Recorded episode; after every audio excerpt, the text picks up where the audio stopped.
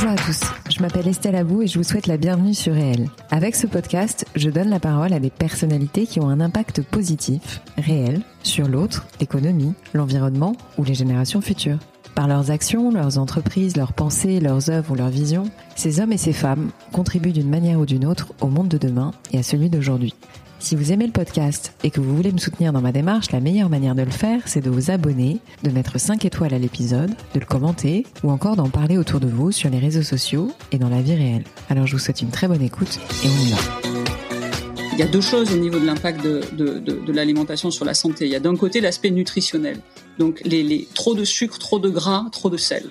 Euh, eh bien, il y a euh, un enfant sur six en France qui est en surpoids ou obèse. Au niveau de la population adulte, c'est euh, euh, près la, la, la, moitié de la population adulte en, Europe. Donc tout ça, tout ça est fou. Euh, c'est même ce que l'Organisation mondiale de la santé appelle une épidémie, une épidémie de maladies chroniques, une épidémie d'obésité. On parle là de la pandémie de, de Covid, euh, qui est tout à fait tout à fait réelle, mais on parle beaucoup moins de ces épidémies silencieuses. L'alimentation et la planète sont deux sujets intrinsèquement liés qui ont toujours été très importants pour moi. Dans mes différentes recherches à ce titre, j'ai découvert une organisation à but non lucratif il y a quelques temps qui s'appelle Foodwatch via sa newsletter, super intéressante. Foodwatch, c'est une association qui se bat pour une alimentation sans risque, saine et abordable pour toutes et tous. Porte-voix des consommateurs et consommatrices, Foodwatch milite pour plus de transparence dans le secteur alimentaire et défend donc notre droit à une alimentation qui ne porte atteinte ni aux personnes ni à l'environnement. Ça faisait très longtemps que je voulais aborder toutes ces questions fondamentales dans mon podcast et j'ai donc contacté la directrice générale de Foodwatch France, Karine Jacquemart, que j'ai le plaisir de recevoir dans cet épisode. Je vous conseille de prendre un papier et un stylo parce que le contenu est très pédagogique, grandement documenté et j'ose le dire, assez important. Il y a du contre-pouvoir dans l'action Foodwatch et avec Karine, nous avons parlé de son parcours précédent au sein de Greenpeace, des enjeux stratégiques qui se tissent derrière la malbouffe, de l'obésité, du pétrole dans nos aliments des perturbateurs endocriniens, du règne de la désinformation, des 388 additifs potentiellement dangereux pour la santé, de l'Europe, des pesticides, du principe de précaution, du bio, des étiquettes peu fiables en période de Covid-19, de la stratégie du choc de Naomi Klein et des avancées sur toutes ces questions.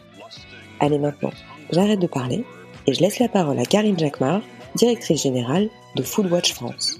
Karine, merci beaucoup d'avoir accepté mon invitation dans mon podcast. Je suis très honorée parce que j'ai beaucoup d'admiration pour ce que vous faites et je vais commencer par vous demander si ça ne vous dérange pas de vous présenter. Voilà, simplement, euh, professionnellement, est-ce que vous voulez nous dire de personnel, mais il n'y a aucune obligation là-dessus. Bonjour et merci Estelle de cette invitation. Je suis, je suis ravie aussi. Euh, donc je m'appelle Karine Jacquemart. Euh, je suis aujourd'hui euh, directrice générale de Foodwatch euh, en France.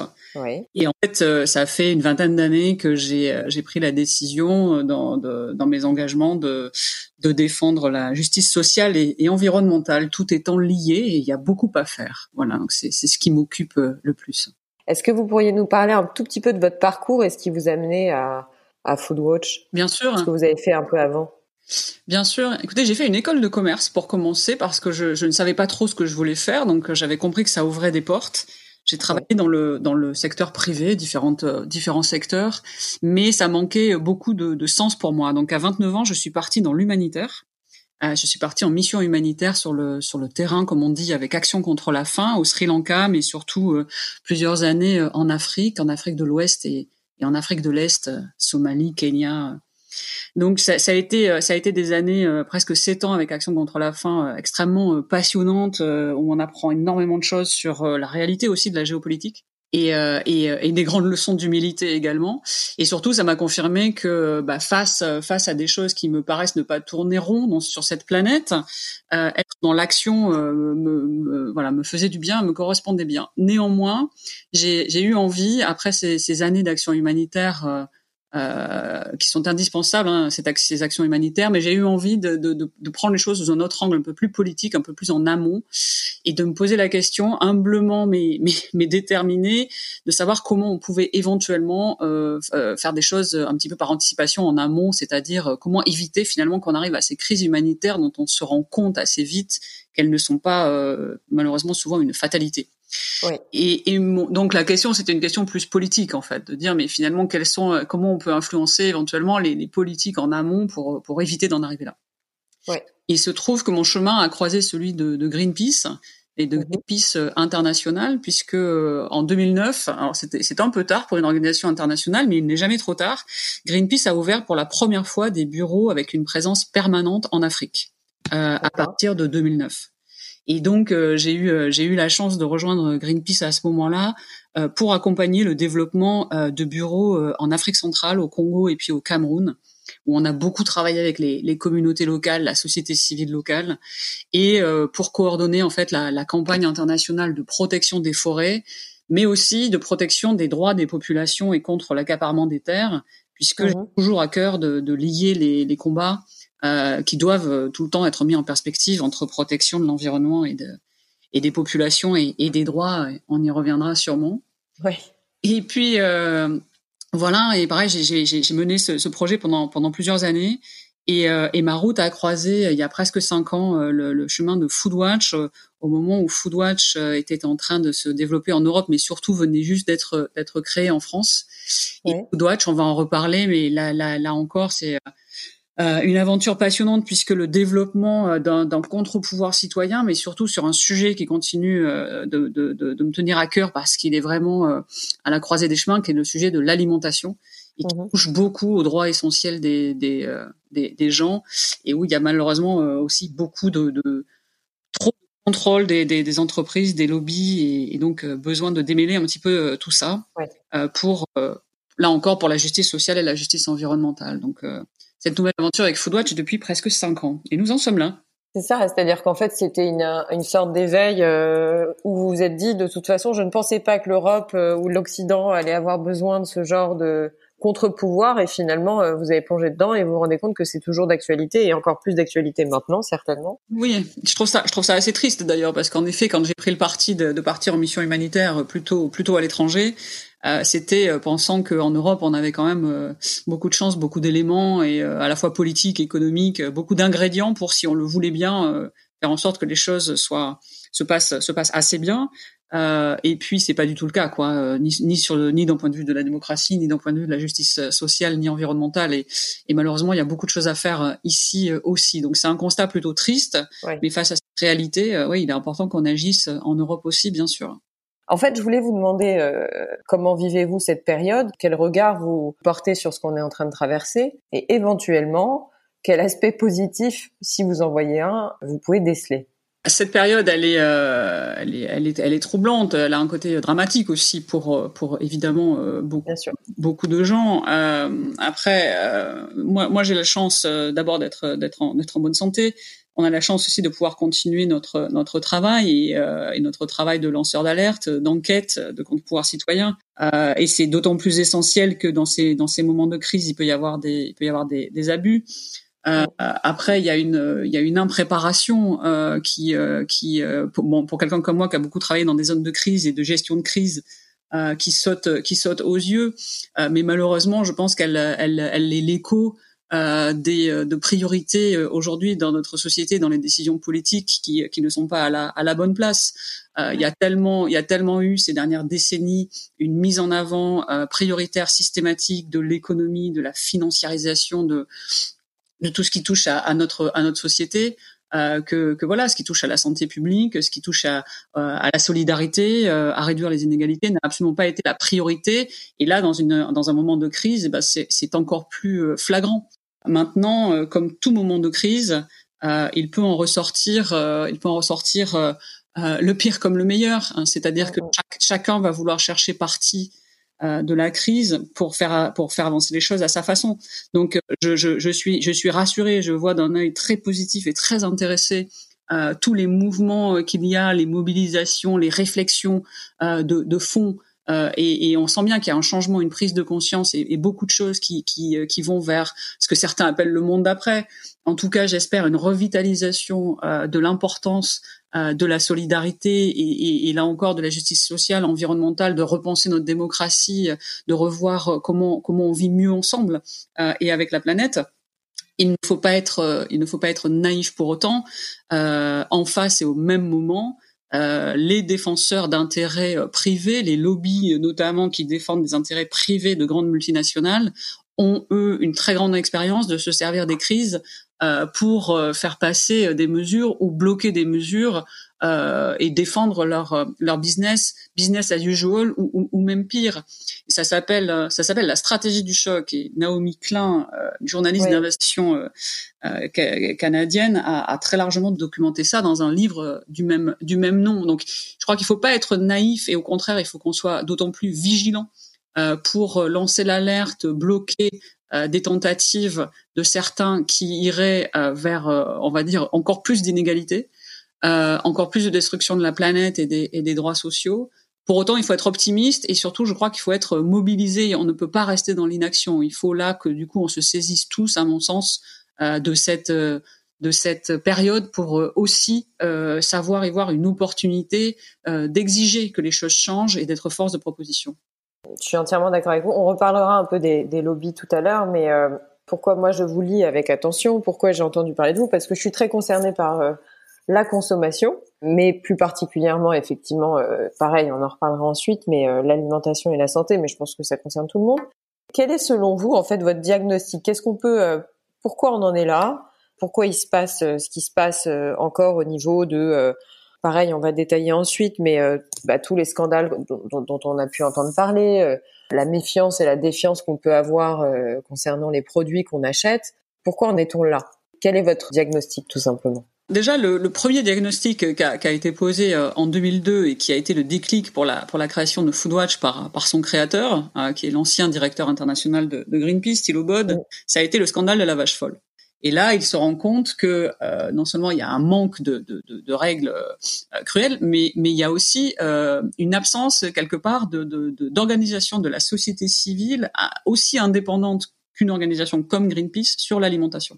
Donc c'est comme ça que Foodwatch a, a été créé. Mm. Euh, et donc l'objectif, euh, c'est euh, de rester 100% indépendant, ça veut dire sans financement des entreprises ni, ni des services publics. Donc c'est vraiment un contre-pouvoir citoyen financé par les citoyens pour être euh, pour être libre, pour être libre de mener des enquêtes, de, de dénoncer et de faire changer les choses. Maintenant, de, depuis depuis ça, par rapport à nos objectifs d'une alimentation saine pour tous et, plus de transparence, on va y revenir certaines choses ont changé, et notamment suite au scandale de la vache folle, les réglementations européennes se sont euh, se sont beaucoup renforcées sur la question de l'alimentation en Europe. Il faut savoir qu'aujourd'hui, euh, 90% des règles qui touchent à notre alimentation euh, sont euh, établies au niveau européen. Donc ça, c'est une c'est une avancée. Néanmoins, on reste très vigilant et d'ailleurs on a publié une analyse très détaillée l'année dernière euh, sur euh, deux faiblesses. La première, c'est que il y a encore euh, ce qu'on appelle des trous dans la raquette de cette de cette réglementation. Hein, par rapport, par exemple, sur obliger davantage les, les autorités publiques à informer les consommateurs dès qu'il y a effectivement un, un, problème de scandale alimentaire, même quand c'est pas forcément lié à la santé, mais aussi par rapport à la mise en œuvre de ces de ces réglementations. Et on a plein d'exemples. si j'en prends un, euh, la réglementation européenne, elle parle de façon très claire, et c'est une très bonne chose, du principe de précaution, euh, qui veut que dès qu'il y a un risque crédible scientifique identifié sur, euh, par exemple, une substance dangereuse dans les aliments, par exemple un additif que, qui fait partie aujourd'hui des, des, produits alimentaires et qui est potentiellement dangereux pour la santé, eh bien, d'après la réglementation européenne, les décideurs politiques devraient tout simplement euh, par mesure de précaution, euh, interdire ces, ces, substances dans la production des, des produits alimentaires. C'est absolument pas euh, le cas aujourd'hui. C'est, on doit se battre en fait pied à pied pour faire interdire ces substances quand elles sont identifiées, et c'est un de nos grands combats. Donc ça veut dire qu'il y a des règles en place, mais euh, il y a beaucoup trop de laisser faire. Euh, et, euh, et, pourquoi pourquoi il y a ce laisser faire? D'abord parce qu'il y a trop de marge de manœuvre hein, qui sont euh, laissées euh, aux, euh, aux, géants de la de la malbouffe. et parce que aussi, il faut le, le, dire, il y a quand même encore aujourd'hui une idéologie assez libérale chez nos gouvernants. et la France n'en est même pas le cas le plus extrême, mais on y est quand même confronté euh, depuis plusieurs années, y compris euh, avec le gouvernement euh, actuel.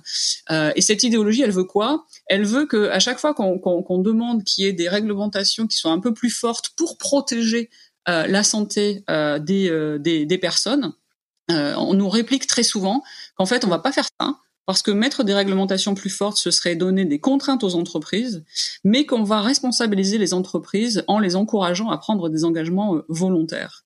Et, et ça, c'est dramatique parce que euh, on sait très bien, et c'est très largement documenté, que ça ne fonctionne pas. Je vous donne un exemple euh, très concret. Euh, il y a parmi les parmi les problèmes aujourd'hui que l'on identifie, euh, il y a deux choses au niveau de l'impact de, de, de, de l'alimentation sur la santé. Il y a d'un côté l'aspect nutritionnel, donc les, les, trop de sucre, trop de gras, trop de sel. Euh, eh bien, il y a euh, un enfant sur six en France qui est en surpoids ou obèse. On sait très bien, c'est même énorme. C'est énorme. C'est énorme, absolument. Un enfant sur six. Euh, au niveau de la population adulte, c'est euh, c'est euh, près la, la, la, moitié de la population adulte en, en Europe. Donc tout ça, tout ça est fou. C'est même ce que l'Organisation mondiale de la santé appelle une épidémie, une épidémie de maladies chroniques, une épidémie d'obésité. Et on parle là de la pandémie de, de Covid, euh, qui est tout à fait, tout à fait réelle, mais on parle beaucoup moins de ces épidémies euh, silencieuses.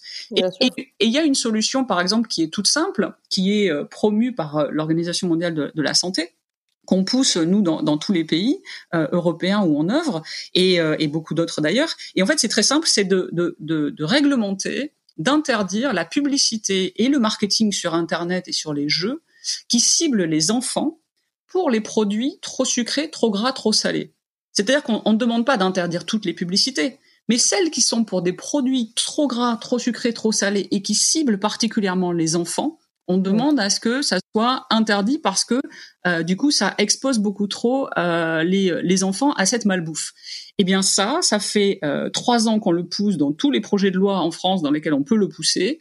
Euh, plusieurs députés l'ont proposé, mais le gouvernement et les députés de la majorité l'ont toujours bloqué jusqu'à maintenant en disant en gros, on ne va quand même pas euh, mettre des règles obligatoires aux entreprises, on va s'appuyer sur des engagements volontaires. Et j'espère qu'on arrivera cette fois à changer les choses quand la réforme de l'audiovisuel, qui là a été mise évidemment en attente euh, pendant cette crise, mais qui devrait reprendre. Euh, j'espère que les choses changeront. Mais la vérité, c'est que dans tous les rendez-vous qu'on a dans les ministères, c'est euh, ce que l'on nous oppose. Et je trouve que c'est inacceptable. Et j'espère que ça fera partie des choses que cette crise permettra de faire changer avec une prise de conscience de l'importance du rôle des autorités publiques, particulièrement sur la question de la prévention pour la pour la santé, de la protection de la santé. Alors, on peut voir certains messages effectivement à la télé de Manger euh, X fruits et légumes, ne mangez pas trop gras, ne mangez pas trop de sucre, etc. Et effectivement, des publicités derrière qui, euh, qui vont à l'inverse total de ce qui vient d'être dit. Après, je pense, je réfléchissais euh, pendant que vous me parliez, mais il y a quand même, malgré le fait, on en a parlé toutes les deux précédemment, mais euh, malgré le fait que il y a une responsabilité dans l'offre, mais il y a aussi quand même une responsabilisation à avoir quand on est parent, même si effectivement on n'a pas beaucoup d'argent et que c'est plus simple d'acheter un produit qui coûtent pas cher parce que malheureusement les, produits qui coûtent pas cher sont en général ceux qui sont euh, bourrés de trucs qu'il faut pas manger. Enfin, je fais un, je fais peut-être un lien trop euh, direct, mais mm-hmm.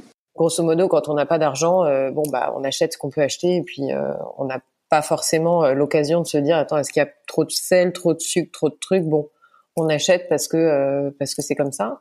Mais voilà, je pense qu'il y a aussi un sujet de responsabilisation des foyers, n'est-ce pas? Quand même, un minimum. Bien sûr, en fait, c'est comme dans toute problématique, chacun porte une part de responsabilité. Mais la part de responsabilité des consommateurs ici, euh, elle est, elle est minime. Et surtout, il y a beaucoup de sujets sur lesquels même un consommateur éclairé ne peut pas euh, faire le bon choix. Je vous donne un exemple. Euh, un des un des impacts un des impacts très très inquiétants sur lequel on est très vigilant de l'alimentation sur la santé, c'est le nombre de, de substances qui sont en fait des contaminants qui sont potentiellement dangereuses qu'on retrouve dans nos assiettes. Mais pour autant, euh, on, ne, le sait pas forcément ou c'est très difficile euh, de, le, de, le, détecter.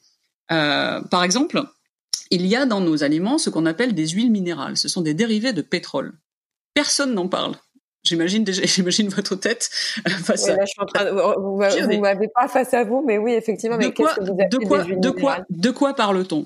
Eh bien, ce, eh bien, ce sont, ce sont des contaminants. Toute l'industrie et les responsables politiques en Europe sont au courant. Ce sont des contaminants qui sont dangereux pour la santé puisque ils sont reconnus, alors pour le coup, par tous les scientifiques euh, comme potentiellement cancérogènes, euh, mutagènes et perturbateurs endocriniens.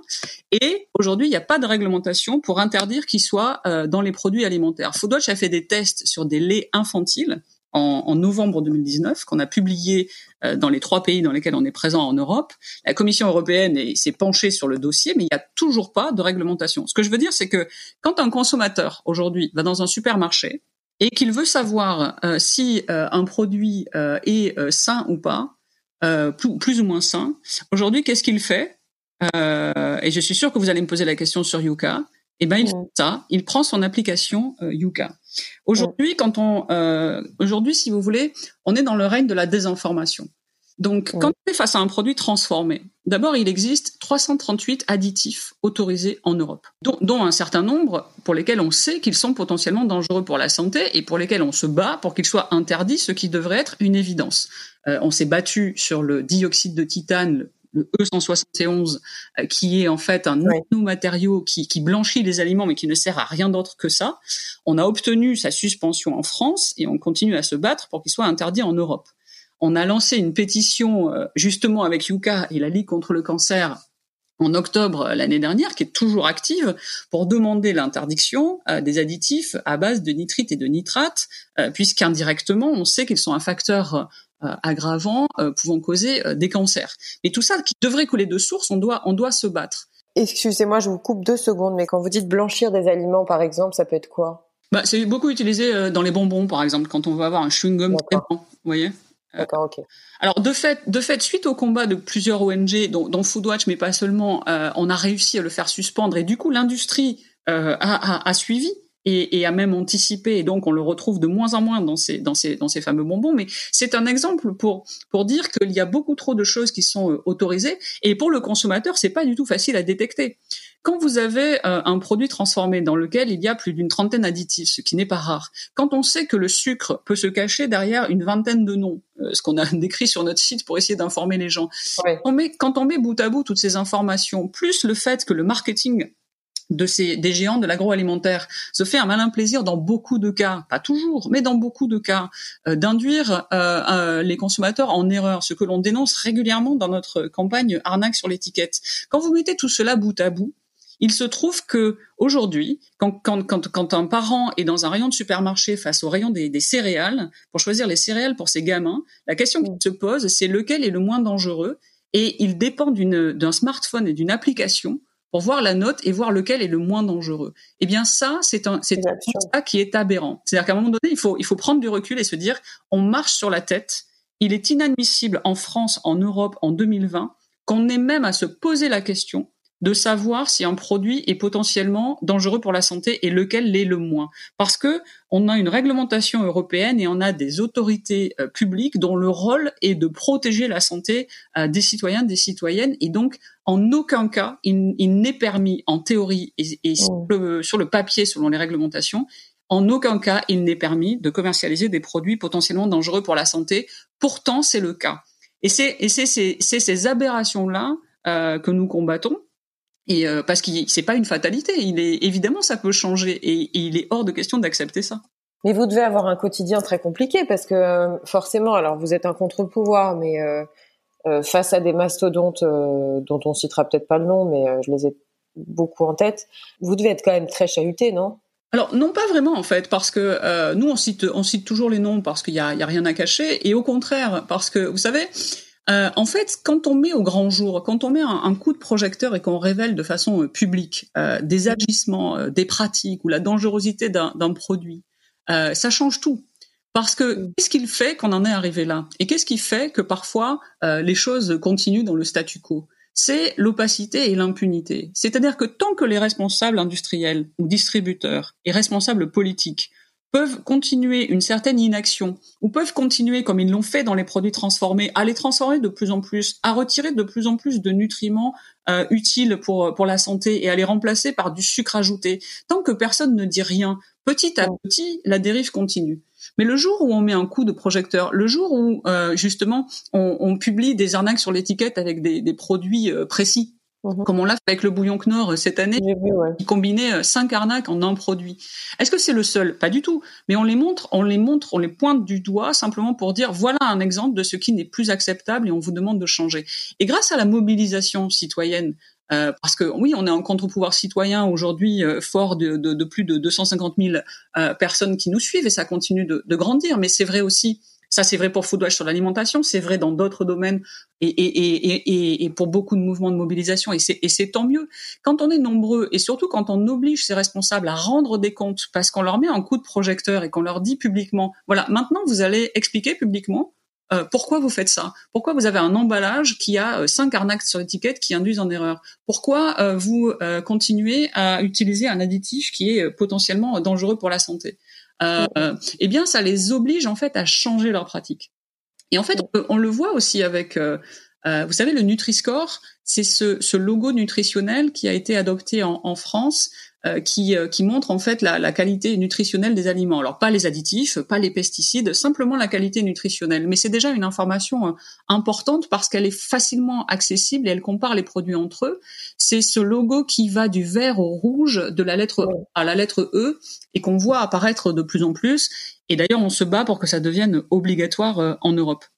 Eh bien, la mise en place de ce logo montre que euh, un certain nombre d'entreprises de, sont en train de changer la formulation de leurs produits. C'est-à-dire, comme ils ont un intérêt tout d'un coup, comme l'information devient accessible et transparente de la qualité nutritionnelle de leurs produits, ils ont tout d'un coup un intérêt financier à, à, à, commercialiser des produits qui vont afficher une lettre pas trop nulle.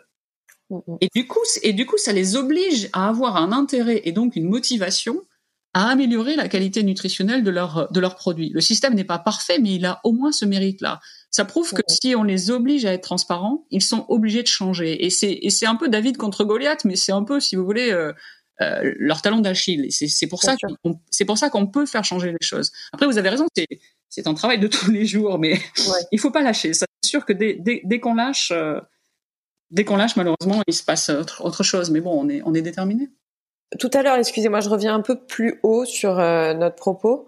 On parlait d'idéologie libérale. Euh, en fait, je me pose une question. Euh, alors après, je veux pas te faire de polémique outre mesure, mais vous qui avez une connaissance nettement plus avancée que la mienne, je me demandais si la situation s'est empirée de manière, on va dire, linéaire, ou est-ce qu'il y a eu des gouvernements ou des mouvances, que ce soit gauche ou droite, que ce soit peu importe, c'est pas, je veux pas euh, incriminer un régime euh, contre un autre, c'est pas le sujet, mais est-ce qu'on peut en fait rapprocher les évolutions positives avec un gouvernement ou une Europe euh, plus ou moins axée sur sur le consommateur, etc. Est-ce qu'il y a des grandes tendances qu'on peut dégager comme ça au travers du temps, à savoir bah, ce gouvernement a fait des choses positives pour le consommateur ou celui-ci a été rétrograde est-ce que vous voyez, ou peut-être qu'il y en a pas, hein, je, je, me rends pas compte, mais mhm. est-ce qu'on peut quand même essayer de sentir une tendance? Globalement, euh, la, tendance lourde, euh, elle a été effectivement euh, la, même progressivement, sans rentrer, sans rentrer dans le dans le détail.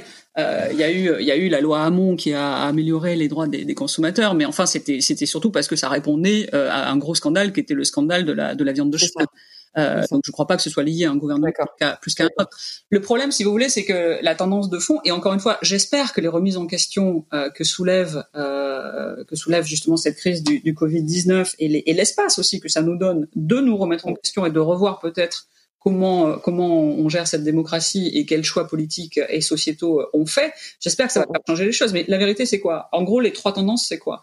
Il y a eu euh, progressivement une transformation de plus en plus forte de l'alimentation, avec tout le lot, si vous voulez, négatif euh, de, de, sur, sur la santé qui est de plus en plus documenté. Pour les grandes tendances de fond, il y a eu quoi? Il y a eu une, une transformation, euh, une transformation euh, progressive et de plus en plus de, de des produits alimentaires. Mmh. avec avec tous les problèmes que, que ça pose qui sont de plus en plus documentés sur sur l'impact sur la sur la santé il y a eu, euh, il y a eu également euh, bah, une concentration euh, des, des, des, forces, une concentration des acteurs qui ont de plus en plus de pouvoir. Regardez le poids des distributeurs aujourd'hui, par exemple. Euh, et les rapports de force qui euh, qui, euh, qui s'installent. Il y a eu aussi une, une, une complexification des, des chaînes de, de, de, distribution, d'achat. Ce que le ce que le scandale de la viande de cheval nous a surtout révélé quand quand quand on pensait que c'était de la viande de bœuf et que c'était de la viande de cheval, vous vous en rappelez, mm. en 2005. Ce qui nous a mm, mm. surtout révélé, ce sont des des chaînes euh, d'approvisionnement euh, du nombre incroyable d'intermédiaires entre une, une viande qu'on achète en Pologne qui transite par Amsterdam, qui est revendue en Espagne, qui revient en France, euh, mm. des, des, des, chaînes incroyablement complexes qui font que la traçabilité, qui est censée être une obligation européenne, n'est pas du tout assurée et qui, par exemple, est, fait, fait, fait qu'on est encore aujourd'hui confronté régulièrement à des, à des scandales alimentaires. Euh, surtout, surtout, il y a une lame de fond qui dépasse largement tout ça. Et cette lame de fond, ce sont les, les, les fameux accords de commerce euh, qui sont négociés par l'Union européenne avec euh, plein d'autres pays.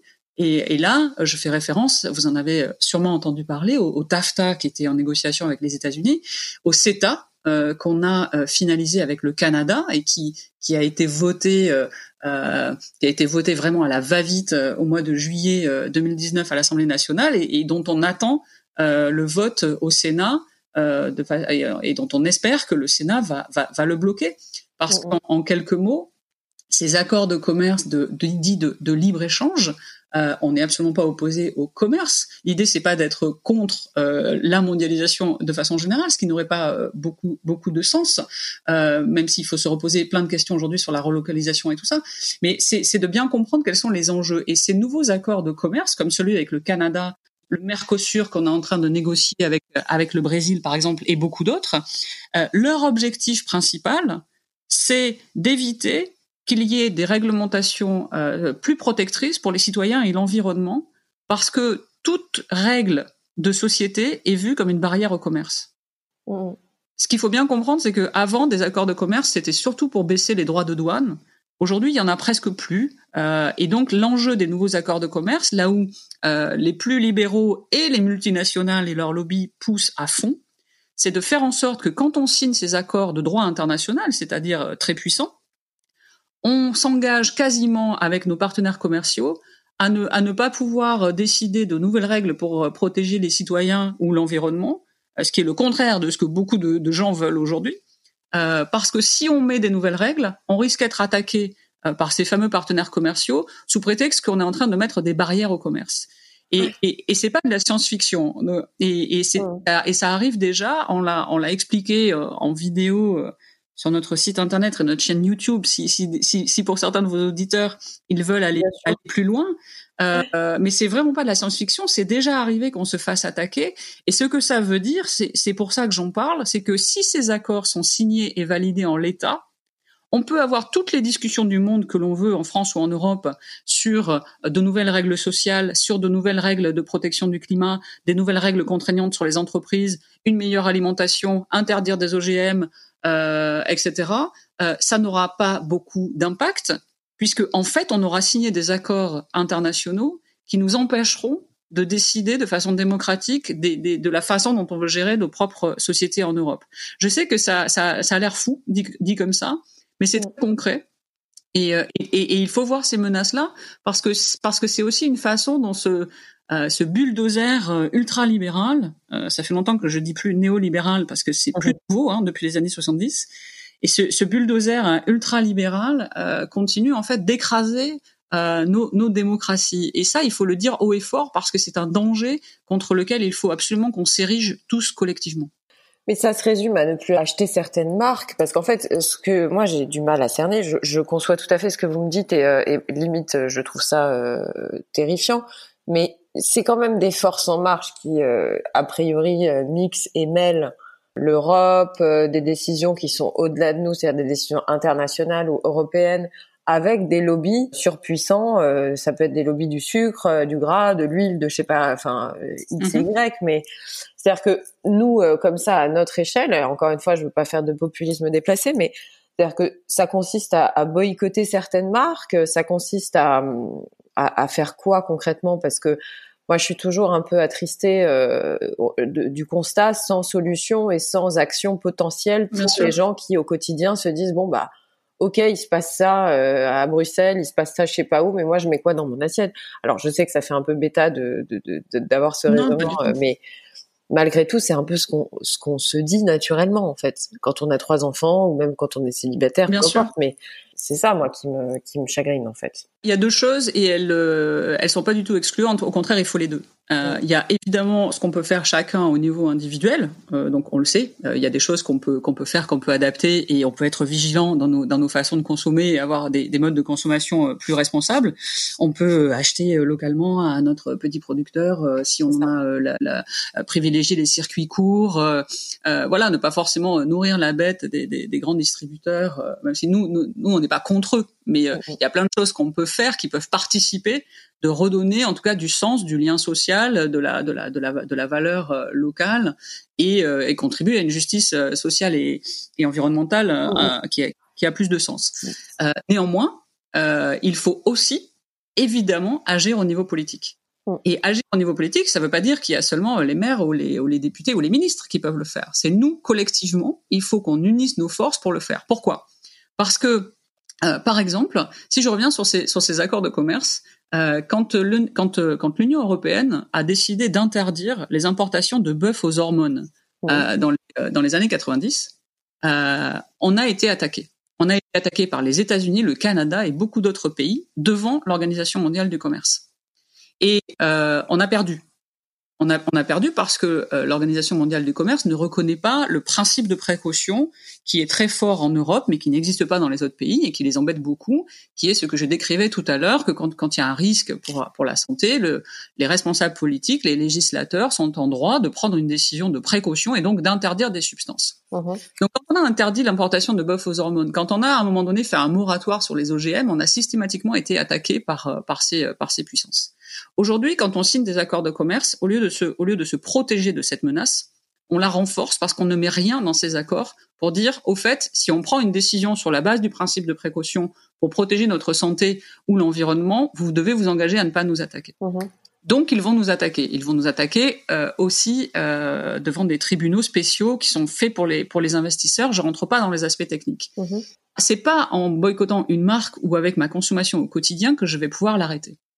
La seule façon, la seule façon de l'arrêter, c'est, d'avoir une mobilisation citoyenne et un impact au niveau des, des responsables politiques et des décisions politiques pour à un moment donné imposer que les choix politiques changent et aillent enfin dans le sens de l'intérêt général.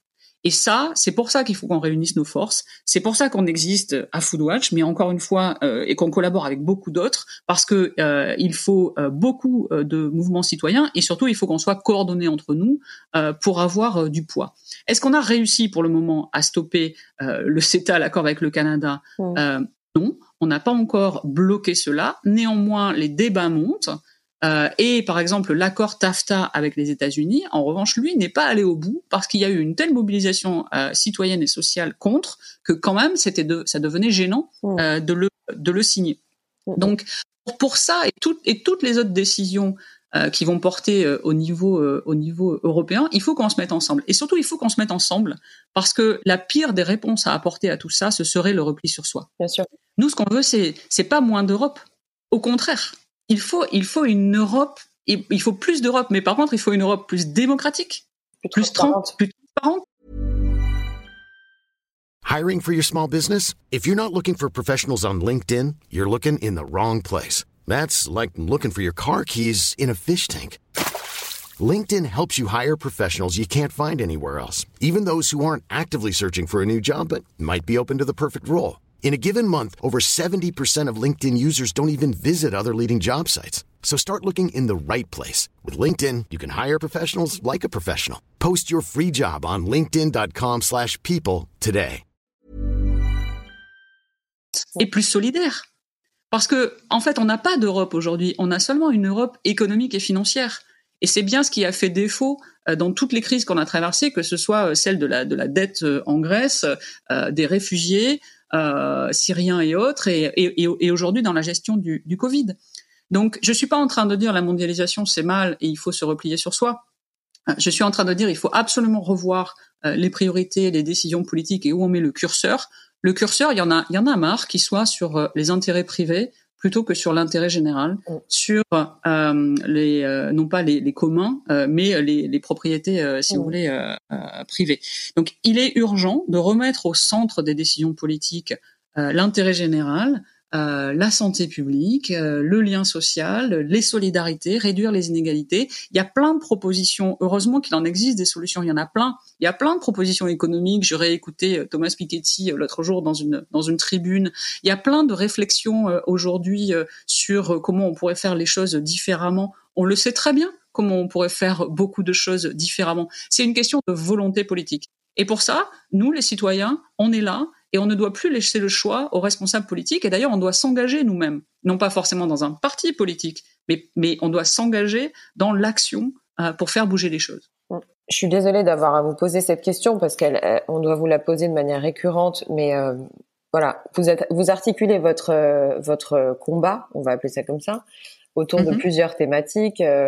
Il y a l'alimentation et la santé, la transparence, euh, la politique et les lobbies, etc. Mais pour revenir juste un tout petit peu sur l'alimentation et la santé, on le sait, il y a des pesticides, des additifs et des emballages qui sont toxiques.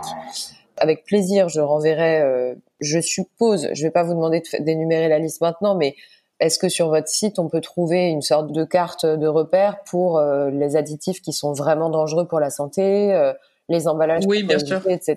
enfin, je préfère le renvoyer euh, autant poursuivre notre discussion sur autre chose, mais mais voilà, sachons euh, sachons que sur votre site, je pense qu'il y a des références qui sont euh, qui sont solides concernant ce qu'on ce qu'on peut prendre ou pas et et ce qu'on peut acheter ou pas. Ouais, ouais, j'ai ouais. Ouais. Alors là, par contre, c'est un c'est un sujet qui moi m'a perturbé euh, et encore plus depuis deux jours parce que j'ai regardé un documentaire euh, recommandé par euh, euh, par Jacques Attali pour ne pas le citer, mais c'est un documentaire sur Arte qui est disponible sur Arte qui s'appelle Demain tous crétins et qui fait le lien entre le développement du cerveau et les perturbateurs endocriniens. Alors le sujet du perturbateur, des perturbateurs endocriniens, on l'a abordé, je crois courant de l'année dernière, je, de mémoire, je crois à peu près. Mais moi, j'avoue que j'y avais pas compris grand-chose parce que je trouvais que l'information était complètement. Euh, alors peut-être que les scientifiques et les gens beaucoup plus informés que moi euh, sont au courant de ce qui de ce qu'il en est. Mais est-ce que vous pourriez expliquer euh, de manière assez simple, d'abord ce que c'est qu'un perturbateur endocrinien et où est-ce qu'on en trouve en fait, tout simplement? Euh, Je vais pas savoir donner l'explication technique, je préfère vous le dire. Non, non, mais pas technique, mais dans les grandes lignes. Donc, dans, dans, les grandes lignes, ce qui, ce qui, se passe effectivement, c'est que ce qui est aberrant aujourd'hui, c'est que euh, on retrouve dans notre alimentation euh, des substances qui sont euh, potentiellement dangereuses pour la pour la santé. Mhm. Et il y a une grande catégorie, il y a une grande catégorie effectivement qui sont les perturbateurs endocriniens. Euh, ces perturbateurs endocriniens, comme comme comme comme leur nom l'indique, en fait, ils ont un, un, effet, un impact sur notre système hormonal. Euh, pour ceux qui veulent en savoir plus, je vous encourage à aller voir le, le site du réseau environnement santé. Oui. Euh, le, le, son président, le professeur, euh, son président André Sicolella euh, explique explique ça en, en, détail. Il est génial d'ailleurs. Je voulais le, je voulais l'interviewer. Voilà. Ouais. ouais. Et et et ils luttent. C'est c'est c'est vraiment leur leur combat central. Et d'ailleurs, nous nous nous collaborons mm-hmm. pour obtenir une réglementation contre la la contamination des aliments par les fameuses huiles minérales dérivées de pétrole dont je parlais tout à l'heure, parce que eux-mêmes sont perturbateurs endocriniens. Donc ça a un impact sur le sur le système hormonal et donc sur le sur le développement en fait euh, sur le développement des, des enfants euh, des, euh, des, des ados avec des, des effets euh, très variés mais assez assez délétères à la fois, à la fois parfois sur l'aspect du genre mais comme vous, vous, le disiez aussi sur le développement du cerveau et beaucoup d'autres choses. Euh, donc, donc, donc, donc, effectivement, c'est quelque chose qui n'a rien à faire dans nos assiettes. Euh, pour être clair, même s'il y a encore beaucoup d'inconnus scientifiques, beaucoup de recherches, parce que la recherche n'a jamais fini et c'est tant mieux, il faut qu'ils continuent à documenter les choses. Mais ce qui est évident, une fois, d'un point de vue assez de bon sens et de protection de la santé et de, de, de principe de précaution, c'est de se dire, OK, tout ce qui euh, comporte des perturbateurs endocriniens euh, ou présente ce risque-là euh, devrait sortir de nos assiettes. Sauf que c'est pas si simple parce que euh, parce que justement euh, un des, euh, une des stratégies des, des lobbies, des, lobbies des pesticides, mais comme ça a été le cas pour le lobby du tabac et beaucoup d'autres, une des stratégies classiques des lobbies qui ne veulent pas qu'il y ait de réglementation parce qu'ils veulent continuer à vendre leurs leurs produits, même quand ils sont dangereux pour la santé, c'est de créer du doute et de créer de la confusion. Donc euh, c'est facile euh, de parler de perturbateurs endocriniens comme ça, mais finalement, comment on définit des perturbateurs endocriniens C'est ça la vraie question. Scientifiquement. de ce que j'ai cru comprendre, il y en a aussi dans les dans les, les produits qu'on voilà. nettoyer chez nous. Euh, il, y en a, il y en a partout, et pas, pas seulement dans l'alimentation, bien sûr, il y en a, et c'est un sujet de préoccupation, y compris dans la vie quotidienne, les produits d'entretien, etc. Mais là où je veux en venir, c'est que qu'est-ce qui s'est passé du coup? Il s'est passé qu'il y a eu à un moment donné un coup de projecteur mis sur ce sujet, euh, qui est remonté jusque euh, du coup aux institutions européennes. Euh, les institutions européennes étant beaucoup composées, je le rappelle, des, des États membres. Hein, donc il ne s'agit pas de taper sur Bruxelles, c'est bien l'ensemble des décideurs dans toute l'Europe, y compris y compris français. Et donc il a été question que soit défini au niveau européen ce qu'étaient exactement les perturbateurs endocriniens. Et là il y a eu tout le jeu des rapports de force, des, des lobbies pour tenter, pour gagner du temps, si vous voulez, créer de la confusion, créer des rapports de force, créer du doute. Et ça a pris des années. Donc ça a maintenant évolué. Mmh. Euh, et du coup, pour, pour les auditeurs que ça intéresse sur euh, cet exemple du, du, jeu des lobbies et comment ça se passe, euh, je vous invite à, à lire le, le, livre de Stéphane Aurel, euh, qui est euh, qui est journaliste d'investigation et, et, journaliste au Monde aussi, mmh. et qui a écrit un livre qui s'appelle Intoxication, ouais. qui a écrit un livre aussi qui s'appelle Lobitomie. et intoxication qui, qui était avant lobitomie portait précisément sur ce sujet-là des perturbateurs endocriniens. Voilà. Donc, on est là encore face à un sujet où on a une question de santé publique euh, qui devrait donc être prioritaire et euh, où les décisions qui devraient être prises euh, sont euh, retardées. En tout cas, à mon sens, ça prend un temps qui est euh, inacceptable euh, parce qu'il y a du doute qui est créé et que on, certains font tout pour qu'il n'y ait surtout pas de règles contraignantes pour, pour leur business. maintenant, c'est vrai aussi c'est vrai aussi malheureusement, y compris dans des cas euh, encore plus euh, simples, j'ai envie de dire, qui devraient être simples. Euh, si je reviens sur le cas du, de la, du fameux additif E171, donc il y a un nanomatériau. Alors nanomatériau, ça veut dire que c'est des micro, micro, micro, micro particules. et donc c'est ça notamment qui pose qui pose un certain nombre de risques et, et, de, et de dangers pour pour la santé. scientifiquement, il y a vraiment beaucoup, beaucoup, beaucoup d'études, c'est tout à fait euh, documenté, euh, noir sur blanc, euh, qui indiquent des risques crédibles de la part de cet additif. C'est d'ailleurs pour ça que, à force d'efforts en France de, de plusieurs ONG, on a fini par réussir en 2018, quand il y a eu la loi pour l'agriculture et l'alimentation, un des rares trucs qu'on ait obtenu, ça a été qu'il y a une suspension en France de l'utilisation de cet additif dans les produits alimentaires. Euh, mais quand on a finalement obtenu cette loi, on pourrait se dire on va sortir le, le champagne et c'est fini. Pas du tout. C'est pour ça que vous aviez raison tout à l'heure. C'est un combat au quotidien, mais ensemble on peut le mener. Mais il n'a pas fallu s'arrêter parce que il se trouve que Bruno Le Maire était assez réticent à mettre en œuvre cette loi euh, parce qu'il voulait pas mettre de contraintes aux, aux fabricants. Donc on a dû faire une tribune à plusieurs à plusieurs associations et l'interpeller publiquement, puis le rencontrer euh, en janvier l'année dernière pour que finalement il s'engage à euh, mettre en œuvre, euh, à décider cette suspension en avril l'année dernière, ce qu'il a fait. Vous l'avez rencontré? On l'a rencontré, oui. Ouais, je l'ai rencontré personnellement du coup avec d'autres représentants d'associations en, en, janvier l'année dernière. Euh, où il a reconnu qu'il avait été, qu'il avait dit des maladresses dans les dans les médias, et finalement il est il est, il est revenu en arrière. J'ai presque envie de dire enfin en avant, euh, pour prendre cette décision. Mais cette décision, ça a été une décision d'une suspension d'un an. Donc il faut qu'on reste vigilant sur ce qui va se passer en 2021 parce que pour le moment la suspension elle est qu'en 2020. Et depuis, on se bat au niveau européen pour que les autres États membres de l'Union européenne ne bloquent pas cette décision. Or certains euh, ont envie de la bloquer. Et pour que cette décision qui est aujourd'hui uniquement en France euh, soit élargie à l'échelle européenne, parce que ça n'a pas de sens d'interdire un additif en France et non pas en Europe. Et ce qui est révoltant, euh, c'est que euh, du coup, là où on devrait, au moins dans les 338 additifs, pouvoir faire interdire facilement ceux qui posent le plus questions, ceux qui sont le plus controversés pour la santé, en fait, on doit se battre pied à pied et on doit les prendre un par un. Mais au final, c'est dommage, c'est scandaleux, mais on va y arriver quand même, et c'est d'autant plus pour ça qu'il faut qu'on lâche pas et que on soit tous solidaires pour faire contrepoids, contre-pouvoir et exiger que, que, notre santé soit protégée. Malheureusement, ça demande tous ces efforts, mais euh, pour autant, euh, bah, il faut d'autant plus le faire, quoi. Non, c'est la notion. Euh, je, je, me souviens de mes expériences euh, passées.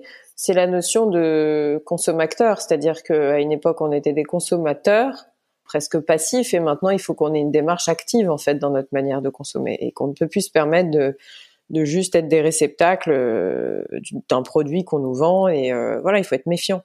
Il faut être profondément en tant, méfiant en tant que en tant que citoyen surtout ouais, en tant que Ouais. citoyen et citoyenne ouais, avant, même, avant même de parler de, de, de, de consommateur si vous voulez.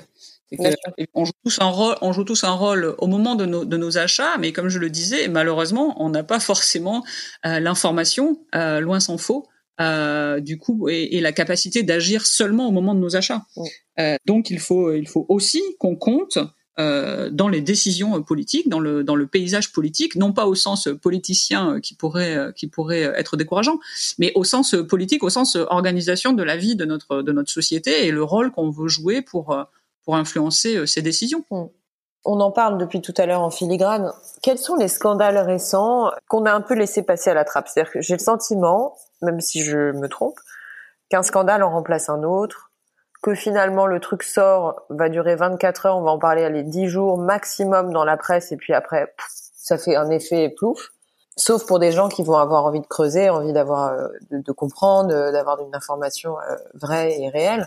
Mais là, dans, allez, on va dire dans les cinq dernières années ou peut-être les trois dernières années, peu importe, mais les, les, gros scandales en fait que vous avez en tête, ce sont lesquels?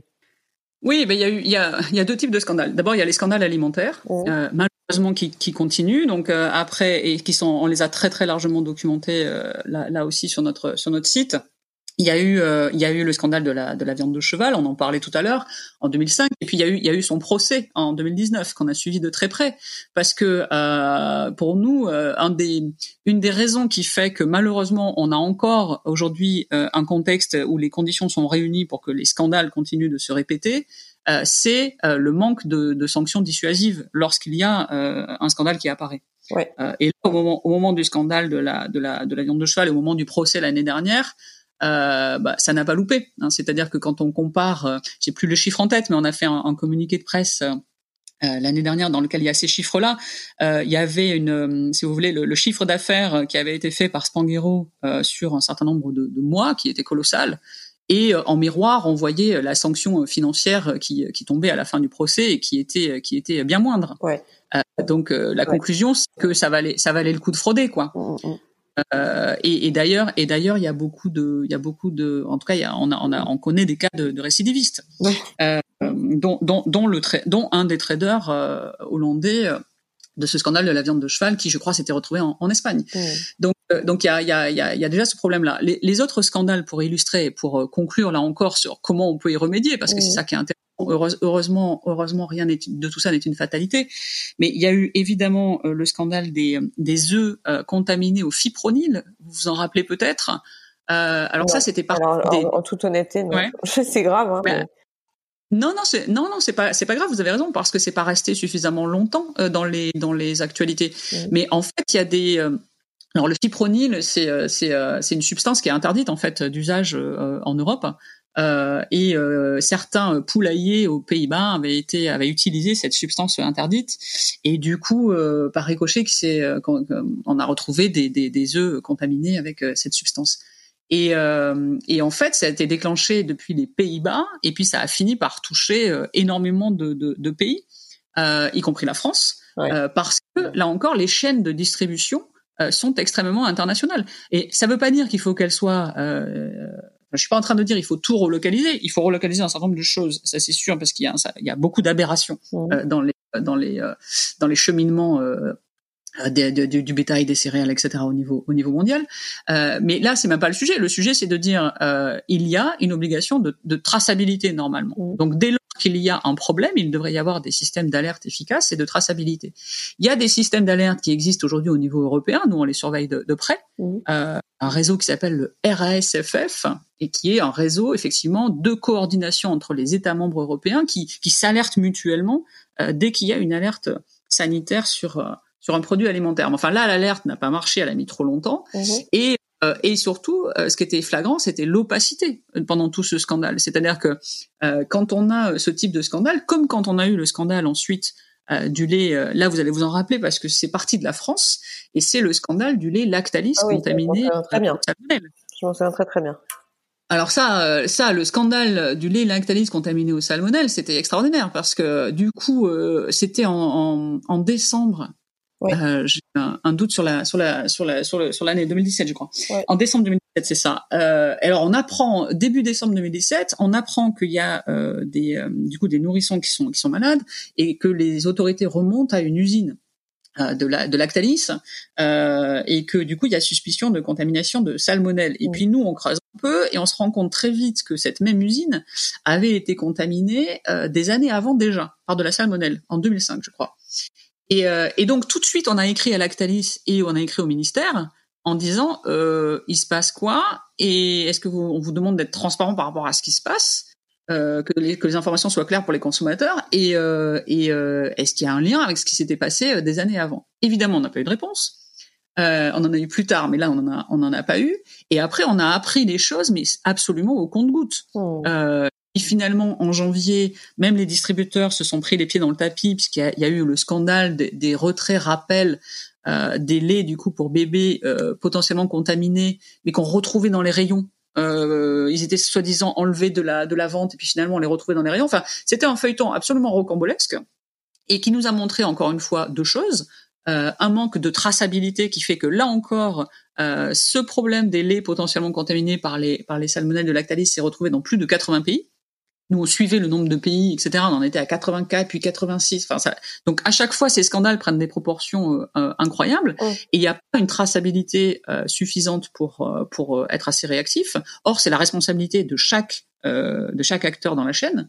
Et surtout, il y a un manque de transparence euh, criant. Alors de la part de Lactalis, euh, même Bruno Le Maire et, et les députés et sénateurs se sont se sont agacés. Il y a même eu une commission d'enquête à l'Assemblée nationale après où on a été on a été auditionné mais même de la part des autorités. Et, et en fait, on a une pétition de- depuis et qui est toujours en cours, euh, qui demande euh, aux autorités du ministère de l'économie et de l'agriculture de publier, de rendre transparents les résultats de tous les contrôles qu'ils font euh, dans les entreprises agroalimentaires, Oh. parce que nous, on part du principe que la transparence, ça redonnerait de la, de la confiance, et que, et que là encore, partout où il y a un manque de transparence et de l'opacité, bah, c'est un peu, c'est un peu forcément la porte ouverte euh, à des, à des dérives, quoi. Mm.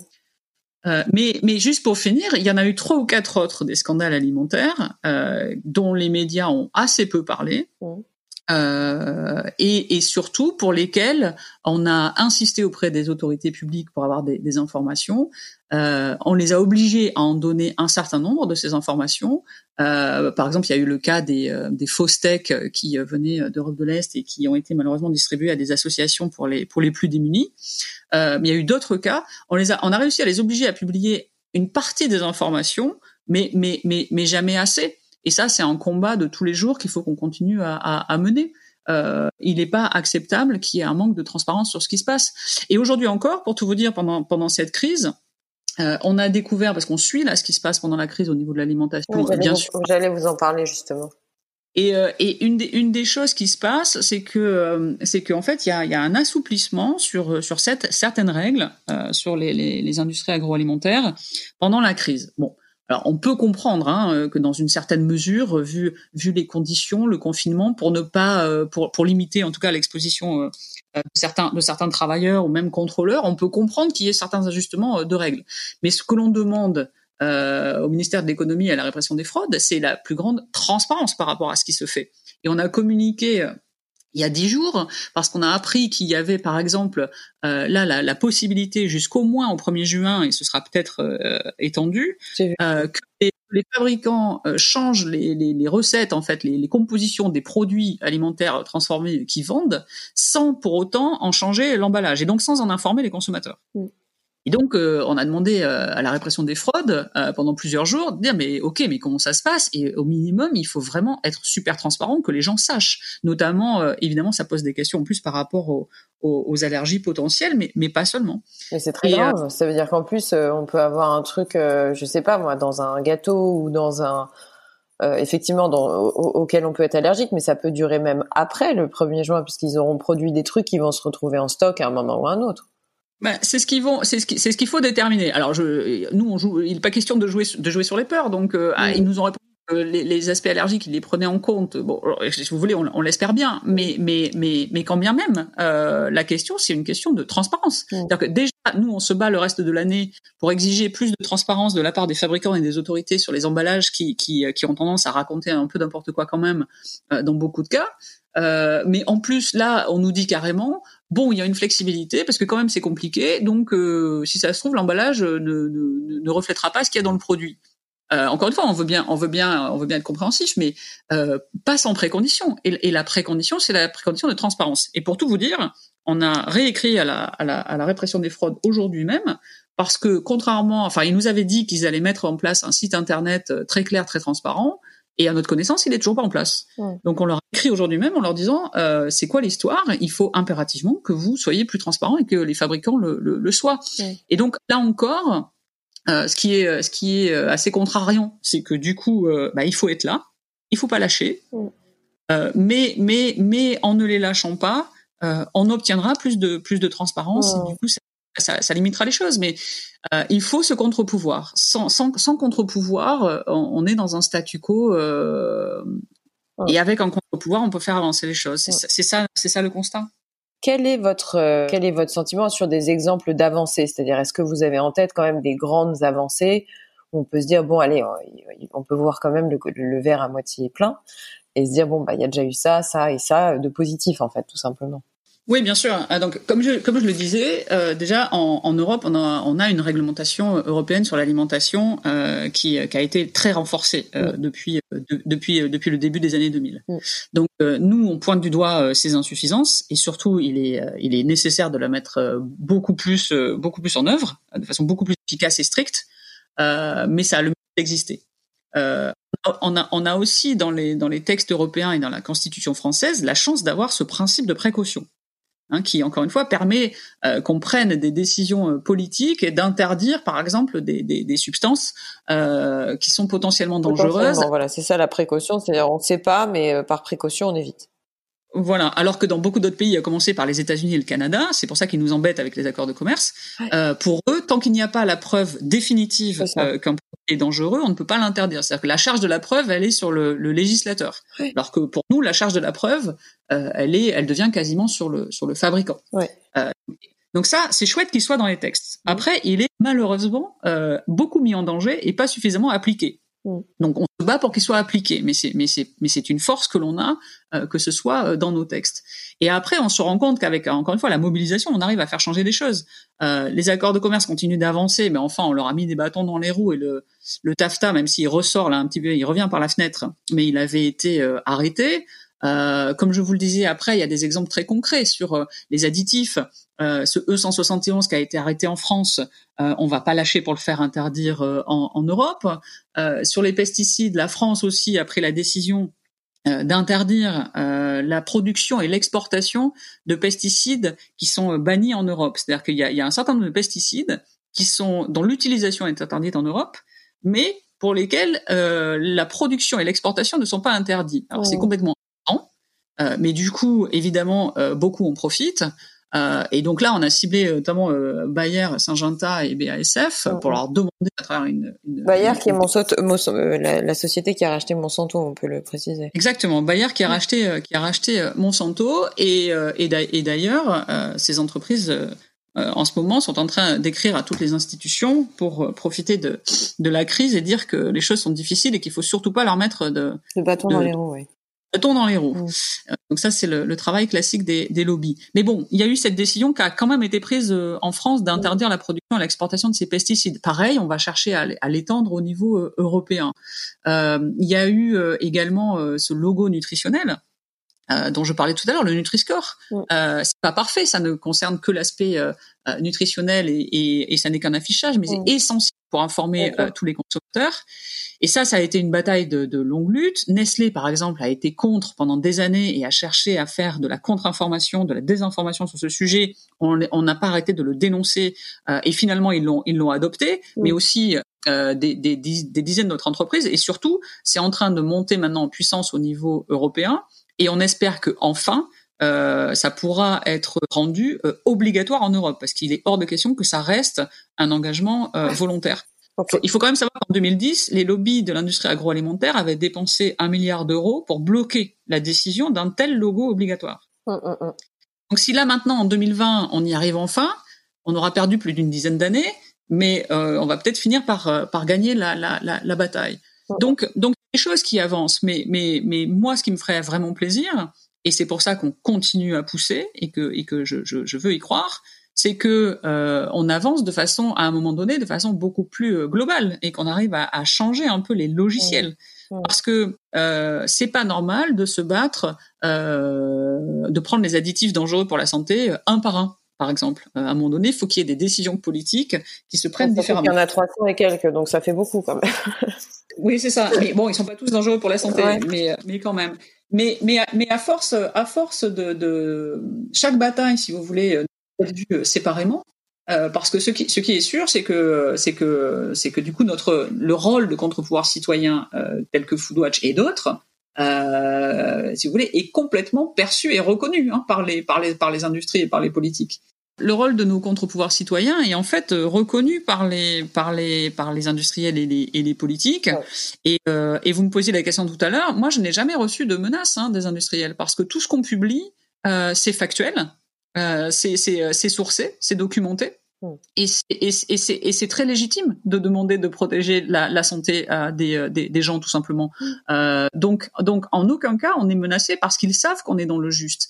Et pour ces raisons-là, euh, je pense que les, les, les, les succès que l'on peut voir comme des, comme des batailles séparées, mis bout à bout, font que notre voix, notre voix à tous, oh. ensemble, euh, peut compter et compte de plus en plus. Bien sûr. Karine, je pose toujours la même question à mes invités, c'est quelle est votre vision de la France aujourd'hui? C'est une question large, volontairement. Déjà, moi, je vois la France comme un, comme euh, comme participant de, de, de l'Europe, euh, parce que parce que l'Europe qui s'est d'abord construite sur euh, sur sur la volonté de, de ne plus faire la guerre, de, de de, de, créer plus de, de liens sociaux et de, de, réduire les inégalités. Cette idée de l'Europe, elle me plaît. Mmh. Euh, je, crois, je, crois, aussi que dans les rapports de force mondiaux, parce qu'il faut pas être naïf, les rapports de force existent, euh, on aura de chances de faire valoir une certaine vision euh, de, la, de la société euh, que si on est à l'échelle européenne. C'est pour ça qu'il faut urgemment que, que enfin on passe d'une Europe économique à une vraie Europe euh, démocratique, politique et, et, et solidaire. Ouais. C'est pas gagné c'est pas gagné. J'ai très peur d'une d'une implosion et de, de, beaucoup de repli sur soi, mais je crois que c'est pas perdu non plus. Au contraire, et il faut qu'on qu'on défende tout cela. Mm-hmm. Euh, et puis et puis la France, c'est euh, la France, c'est le pays, c'est le pays des, des, des, libertés, quoi, et des, et des lumières, et, euh, et, il faut qu'on le, il faut qu'on le retrouve, ça. Il faut qu'on le retrouve absolument. C'est pour ça que je parle de, d'engagement, de, mobilisation, de faire avancer les choses ensemble, et que et c'est pas juste un, un enthousiasme béat. Euh, mon, mon, optimisme et, et, mon engagement, c'est que c'est que je crois qu'on en est capable. Je crois qu'on en a les ressources. Et je crois que quand on est inspiré qu'on et qu'on et qu'on a confiance ou qu'on se fait confiance, on peut renverser des, des montagnes euh, pour, euh, pour pour plus de, de, de démocratie, plus de solidarité. Et c'est possible, bien sûr. J'ai envie que ce soit ça, en tout cas, la France. Et je et quand je vois trop de repli sur soi, euh, car je sais que c'est ça aussi euh, je me dis qu'il faut vraiment qu'on inspire, euh, au contraire, avec, avec des valeurs d'ouverture et, des, et des combats qu'on peut mener euh, tous ensemble, main dans la main. J'ai oublié de vous poser une question avant. Ma question, c'est euh, voilà deux trois réflexes euh, que vous avez adoptés vous-même dans votre vie personnelle pour euh, vous alimenter. Je sais que c'est un peu bêta comme question, vous n'en parlez pas si vous n'avez pas envie d'en parler, mais voilà des trucs que, que vous vous interdisez absolument. Euh, est-ce que c'est bio Est-ce que c'est pas bio? Parce qu'il y a tout un débat sur le bio actuellement. Parce que c'est vrai que si on industrialise le bio, ça va être compliqué de, de, rester sur le bio. Voilà. Est-ce que vous auriez deux trois euh, deux trois conseils à donner aux gens qui nous écoutent tout simplement? Vous êtes quand même une référence sur le dans le secteur. Moi, je me bats surtout pour que l'offre change ouais. au niveau au niveau des responsables, des fabricants et des, et des politiques. Mais ouais. moi, à l'échelle à l'échelle individuelle, si vous voulez, euh, compte tenu de, de, je suis assez informée. Donc, euh, donc, euh, donc, oui, j'essaye d'éviter au maximum les produits trop transformés parce mm. que on sait, on sait aujourd'hui que c'est pas ça qui apporte ce dont, ce dont le corps a besoin. Et, on, et on voit bien aujourd'hui que bah, l'alimentation, c'est ce qui est la force de notre système immunitaire et qui fait qu'on peut être résilient aussi. Et c'est absolument essentiel.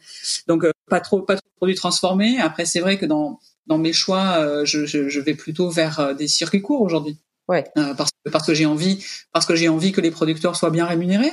Euh, parce que j'ai parce que parce que j'ai envie euh, qu'il y ait aussi une agriculture euh, effectivement plus euh, plus plus respectueuse de de l'environnement et puis et puis voilà et puis des, des, des, des droits des droits de chacun. C'est vrai que je vais vers du bio autant que je peux. Pourquoi non pas là encore que le bio ce soit parfait? D'ailleurs par exemple les, les additifs à base de nitrites et de nitrates sont toujours autorisés dans le bio. Donc il faudra continuer à améliorer le bio. Néanmoins, dans le bio, il n'y a pas 338 additifs autorisés, il y en a 42. et il n'y a pas les pesticides de, de, synthèse, pour ne donner que des exemples qu'il y a dans d'autres d'autres modes de, de, de production. Ça. Donc donc donc le facteur le facteur risque pour la santé, euh, quand on quand on diminue, euh, si vous voulez, le, le, le, nombre de substances potentiellement dangereuses auxquelles on auxquelles on s'expose, on diminue le risque.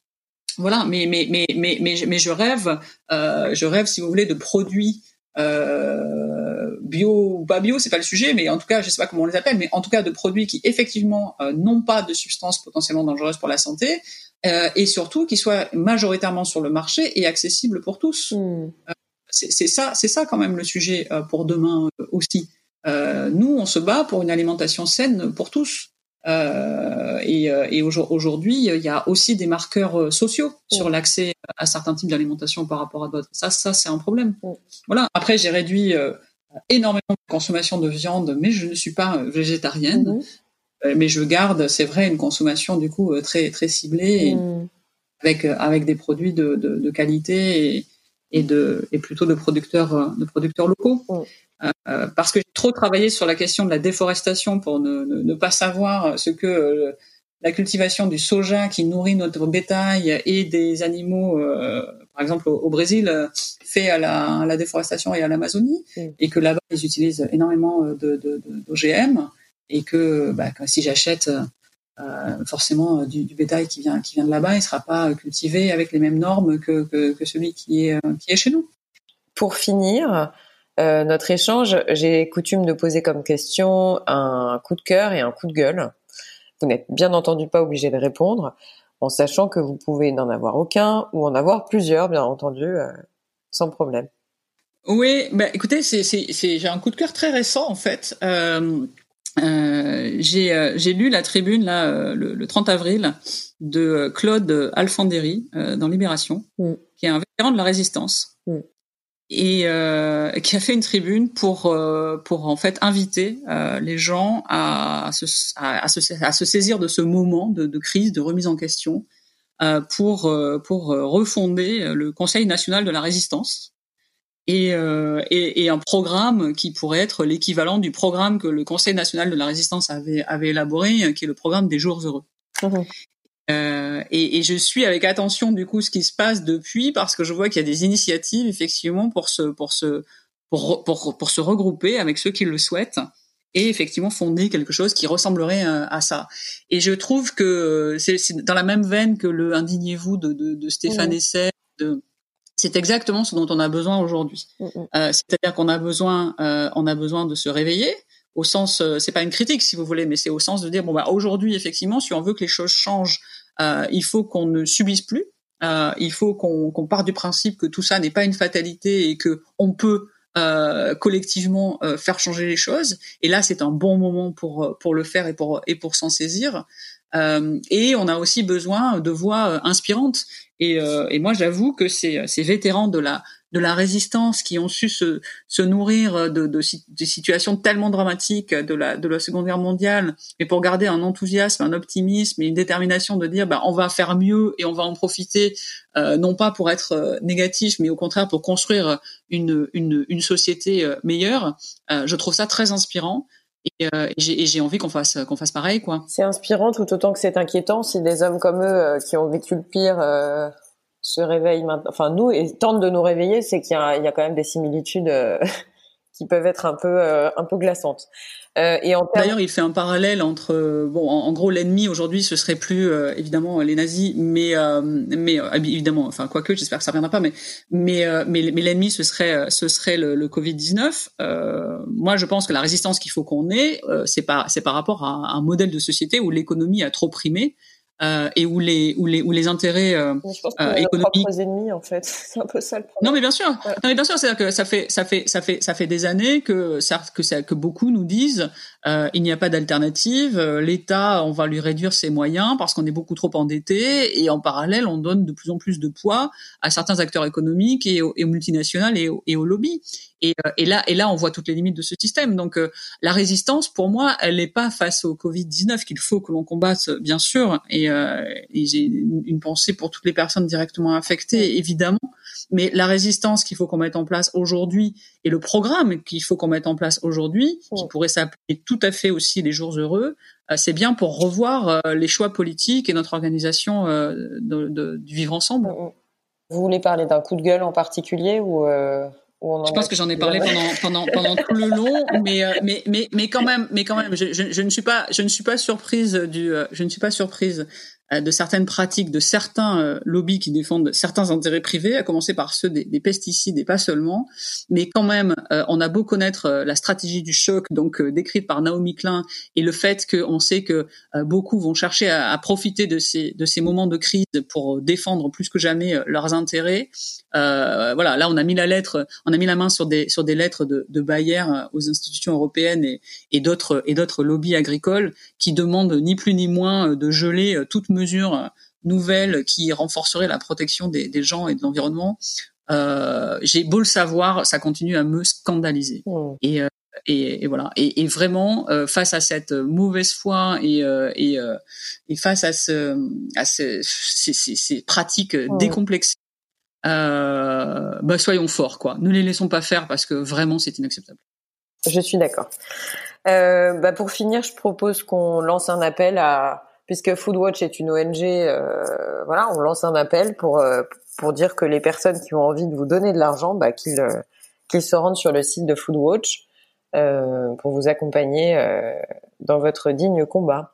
Merci, oui, mais pour participer, pour rejoindre le mouvement et pour et pour nous permettre de rester 100% indépendant. De toute façon, ça, ça fait partie de notre ADN. je vous le souhaite plus on est nombreux, plus notre voix compte. Merci beaucoup Karine pour notre échange, c'était euh, c'était passionnant. Je vous souhaite une très belle route, une bonne continuation et euh, je l'espère un bon déconfinement. Merci à vous et, et à bientôt. À bientôt Karine. Au revoir. Au revoir. Avant de vous quitter, sachez que vous pouvez retrouver toutes les notes du podcast sur le site www.réel.fr. Si vous voulez réagir, me contacter ou me proposer des invités, n'hésitez surtout pas à m'écrire sur Instagram. J'espère sincèrement que cet épisode vous a plu et qu'il vous donnera envie de vous abonner pour recevoir les notifications. Alors je vous dis à très vite pour un prochain épisode.